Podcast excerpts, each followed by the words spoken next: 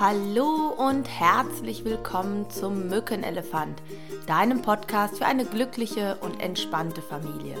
Mein Name ist Simone Kriebs und ich freue mich wahnsinnig, dass du heute wieder eingeschaltet hast zur nächsten Folge.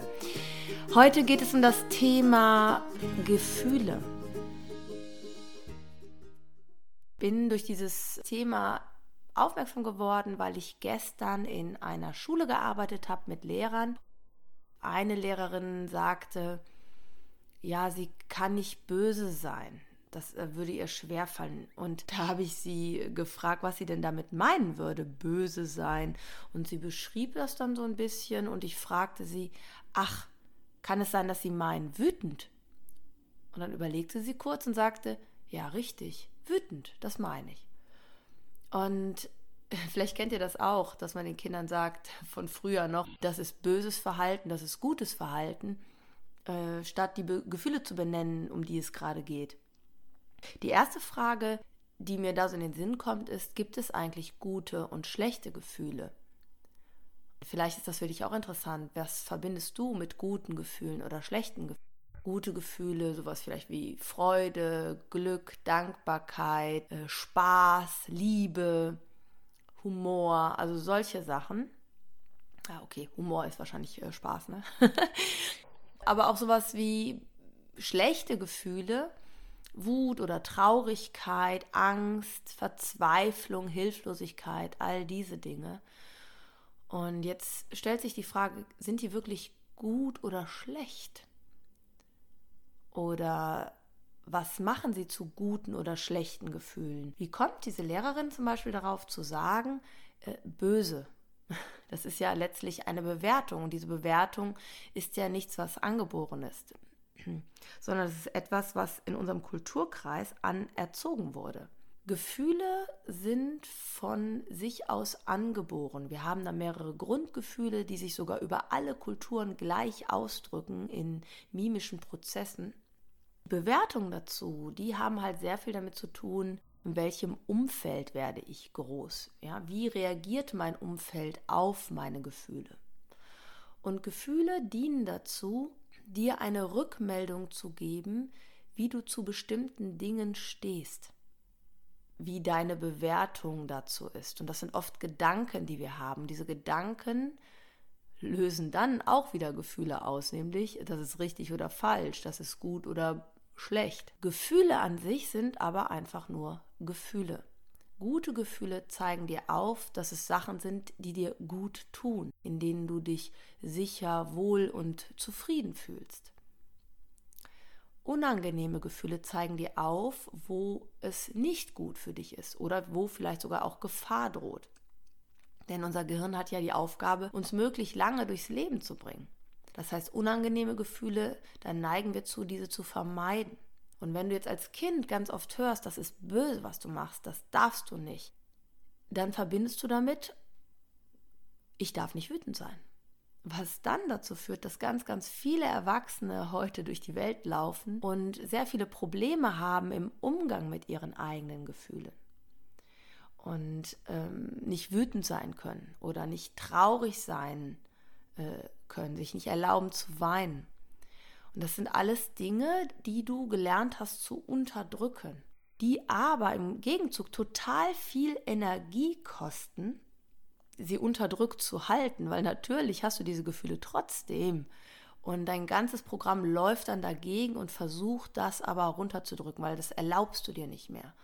Und wenn du jetzt ein Kind hast, das mit seinen Gefühlen noch total offen umgeht, also laut schreit, wenn es ihm was nicht passt oder mit allen äh, Armen und Beinen zappelt vor lauter Freude, die Arme in die Luft reißt, wenn es sich freut und äh, ja sehr frei mit seinen Gefühlen, mit seinem Ausdruck von Gefühlen ist, dann kann es natürlich dazu führen, dass dir selbst das unangenehm ist.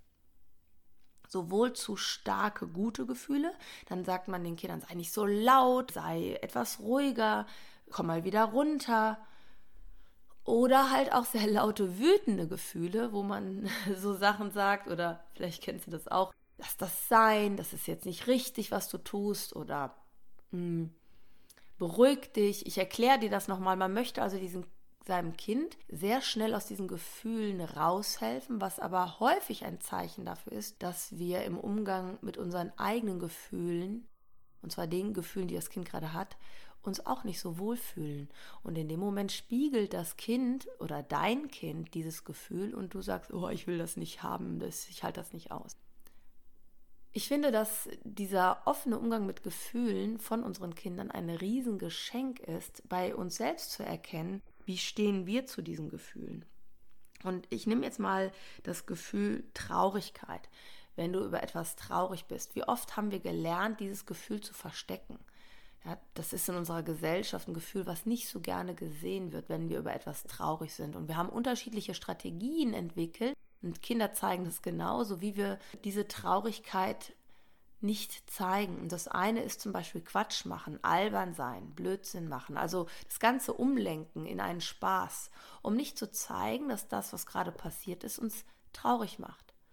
Oder aber auch zu kanalisieren in Wut. Das ist etwas auch, was gerade Jungs häufig haben. Traurigkeit ist für Jungs oft etwas, was sie nicht zeigen dürfen, nach wie vor noch schwierig ist äh, für viele Jungs. Und Wut ist aber etwas, was anerkannt ist, was kraftvolles, was starkes.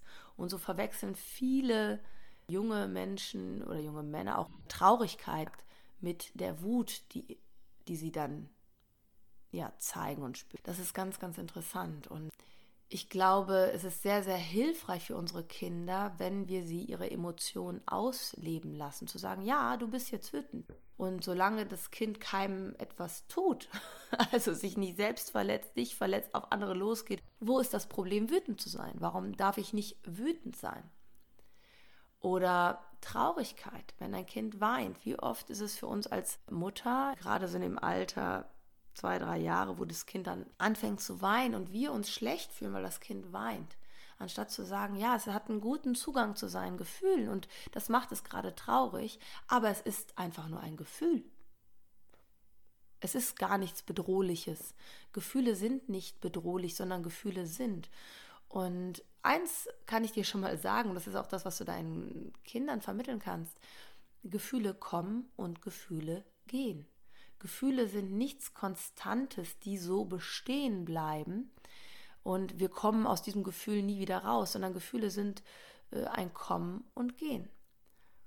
Wenn wir sie einfach auch zulassen und uns nicht unnötig reinsteigern oder auch unnötig unterdrücken.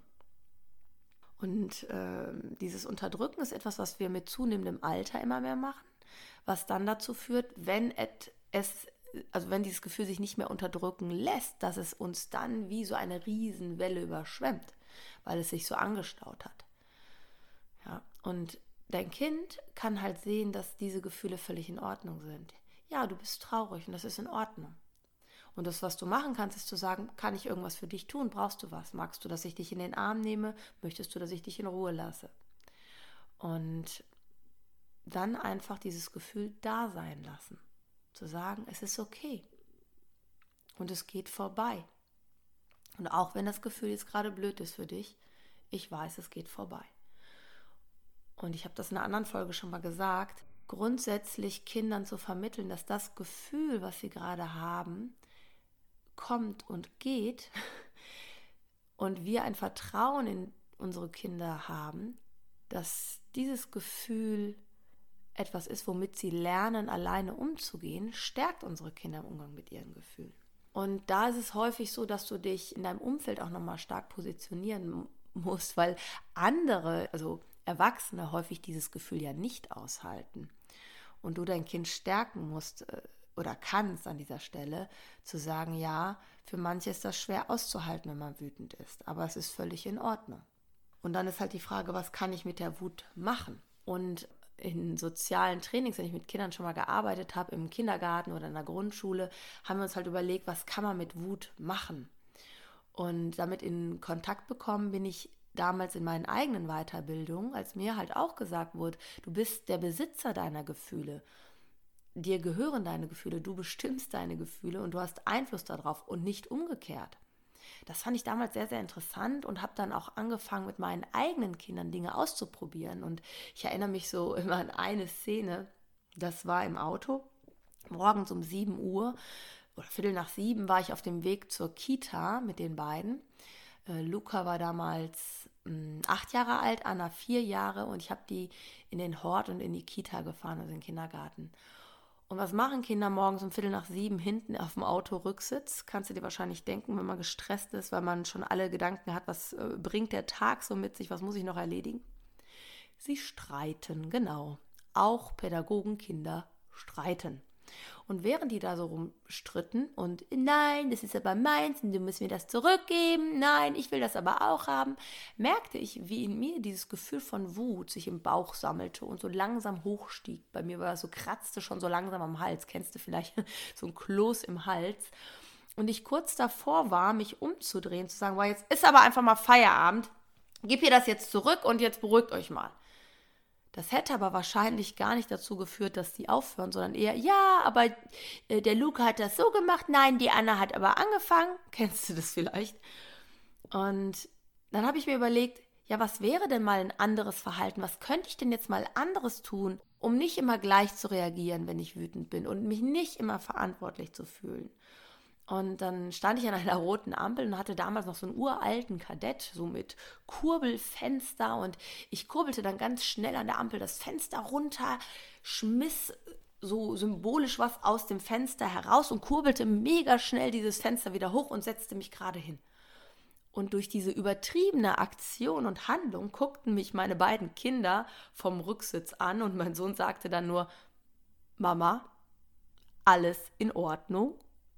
Und ich sagte, ja, ich habe gerade gemerkt, wie ich wütend wurde, weil ihr hinten gestritten habt. Und ich wollte diese Wut jetzt nicht haben. Und deswegen habe ich das Fenster runtergekurbelt, die Wut rausgeschmissen. Und dann musste ich mich so beeilen, weil die Wut will immer zurückkommen. Die Wut braucht einen Körper.